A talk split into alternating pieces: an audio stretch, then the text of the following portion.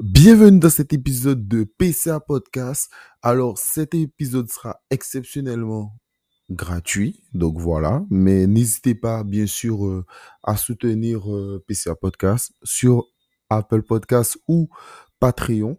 Donc, euh, ça coûte 4 euros par mois et cela permet de soutenir, on va dire, entre guillemets, le média PCA Podcast, d'avoir de meilleurs moyens de continuer à pouvoir faire des épisodes comme ça où généralement je fais des épisodes où j'explique en gros du décryptage. Donc je décrypte des affaires, des lois, euh, des situations géopolitiques. Et généralement, il y a toujours plusieurs épisodes euh, par mois où je parle de l'actualité en bref, l'actualité économique et l'actualité géopolitique.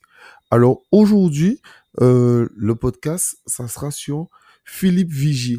Donc c'est le nouveau ministre délégué de l'Outre-mer. Je voulais parler de lui pour voir est-ce que il incarne le changement ou pas. Euh, pour commencer, euh, il faut comprendre qu'il est ministre délégué. Donc, ministre délégué, ça veut dire que l'outre-mer n'a pas le droit d'avoir un réel ministre. Non, on doit être délégué. Donc, il est un ministre sous tutelle. Donc, c'est pas un ministre. Le vrai ministre de l'outre-mer, c'est Darmanin. Je dis ça parce que j'ai déjà posé la question plusieurs fois à des gens. On me dit, ah, mais c'était Karenko. Je dis non, c'était pas Carico, c'est Darmanin. Donc c'est Darmanin le ministre de l'Outre-mer et il délègue cette mission à quelqu'un. Donc là, c'est euh, Philippe Vigier.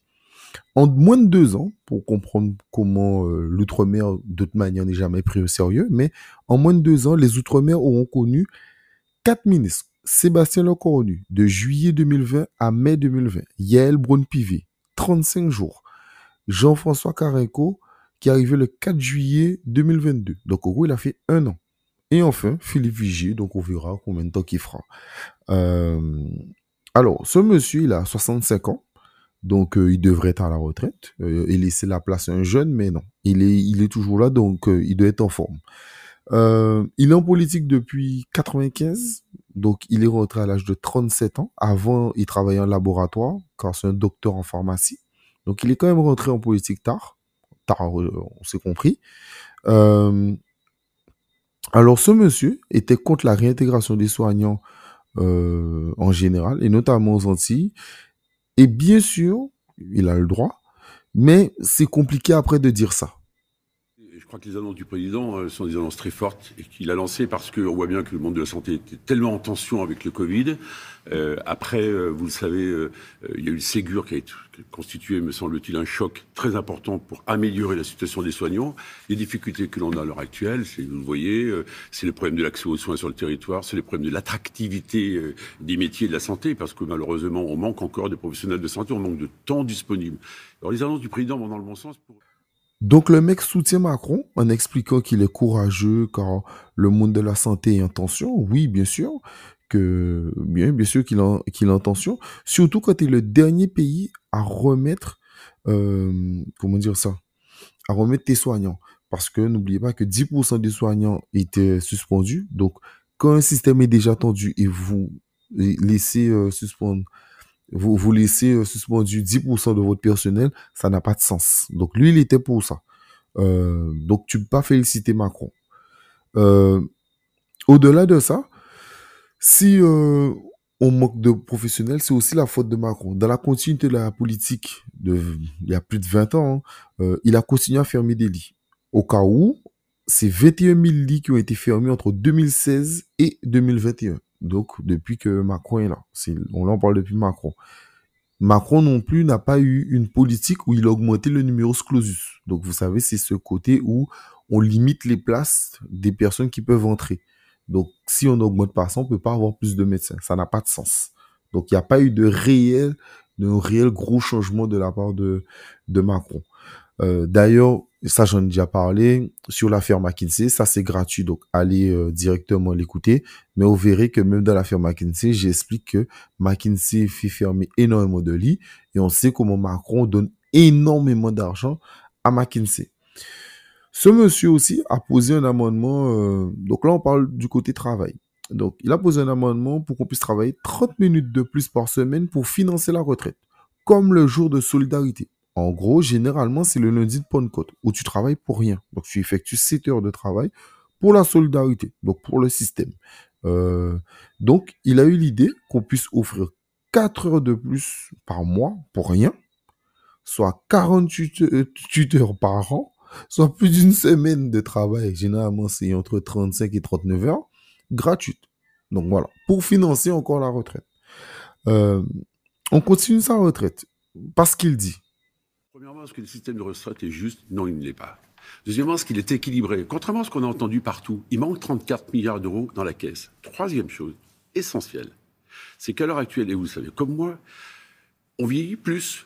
Et donc, il y aura moins de cotisants pour le nombre de retraités. En 2030, c'est pas loin, 2030, il n'y aura plus que 1,7 cotisants pour un retraité. Donc, nous voulons, nous, dans au MEDEM, nous voulons quoi? Premièrement, que les petites retraites dont jamais aucun gouvernement s'est occupé. Vous savez, moi, je suis député depuis quelques années. Les socialistes qui nous expliquent qu'il faut s'occuper des petites retraites, que n'ont-ils fait Nous, nous proposons de le porter avec le président de la République à 1200 euros. Alors, c'est un mensonge sur le chiffre qu'il dit. Euh, il ne manquait pas autant d'argent, c'est moins. Et au-delà de ça, il y a peu de temps, on a appris ça. La réforme va produire des économies puisqu'elle va réduire les droits à retraite des personnes qui partent à retraite dans les années qui viennent et dans les années futures. Donc, elle fait beaucoup d'économies. Mais elle permet pas, selon le corps, d'atteindre l'équilibre à l'horizon 2030.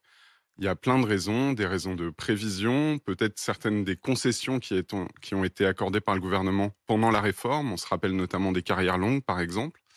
Puis, une autre raison, c'est que le gouvernement, quand il a présenté les comptes de la réforme, a fait une, erreur de présentation. Il a compté deux fois certaines recettes, une erreur de l'ordre de 4 milliards. Et ça explique en partie pourquoi est-ce qu'on n'atteindra pas euh, l'équilibre en 2030 alors que c'était un objectif du gouvernement Alors attendez, euh, Michael Zemmour, vous êtes en train de nous dire qu'ils se sont trompés de 4 milliards donc voilà, le nouveau ministre est un incompétent car il explique dans son interview qu'il est d'une tax force pour euh, comprendre et expliquer la retraite, mais il n'a même pas compris euh, les chiffres, car les chiffres n'étaient pas bons. Euh, pour finir, il a aussi menti dans la même interview, il explique que le gouvernement s'engage à une retraite pour tous à 1200 euros. On sait qu'il a menti et que le gouvernement a menti sur ça. Pour ceux qui veulent plus d'informations, il faut être abonné à PCA Podcast parce que j'en ai parlé dans plusieurs podcast notamment pour la loi retraite. J'ai mis plein d'extraits, j'ai expliqué la loi retraite, donc je le ferai pas là. Mais abonnez-vous et écoutez les anciens épisodes, vous aurez accès à ça. Enfin bref, simplement pour dire qu'il n'y a rien qui va changer et que ce monsieur n'a pas de fond, n'a pas de posture, etc.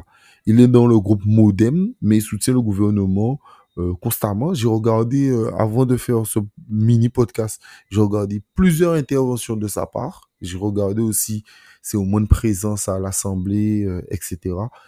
Il est toujours pour le gouvernement. Voilà. Il fait, euh, excusez-moi du terme, il fait constamment de la lèche. Donc ce monsieur est au Modem. Donc normalement, il aurait dû être un groupe d'opposition, de faire son travail d'opposition, mais il ne le fait pas. Donc c'est pour ça qu'il a été récompensé par Emmanuel Macron, parce qu'Emmanuel Macron aime ça. Comme on dit, c'est la République copain-coquin. Donc euh, voilà. Donc moi, je m'attends pas à beaucoup de changements de sa part, mais bon, on verra au cas où. S'il y a un changement, ben on en parlera. Merci à vous de suivre PCA Podcast. C'est sans doute peut-être le seul épisode qui sera gratuit sur euh, euh, les, les, plateformes. Au fait, rapidement aussi, merci pour les 1000 followers. Euh, J'ai plus de 1000 followers sur euh, Instagram. Bon, c'est sympa, c'est pas un million, mais bon, c'est toujours une étape. Euh, surtout que j'en ai pris pas mal depuis depuis mai, voilà, un peu plus de 300. Donc je suis super content, il y a une accélération. Donc tant mieux, même les réels ou les TikTok fonctionnent un peu mieux, donc n'hésitez pas aussi à aller écouter l'actualité là. Et puis merci à vous pour le soutien et comme d'habitude, comme j'aime bien dire, prenez soin de vous.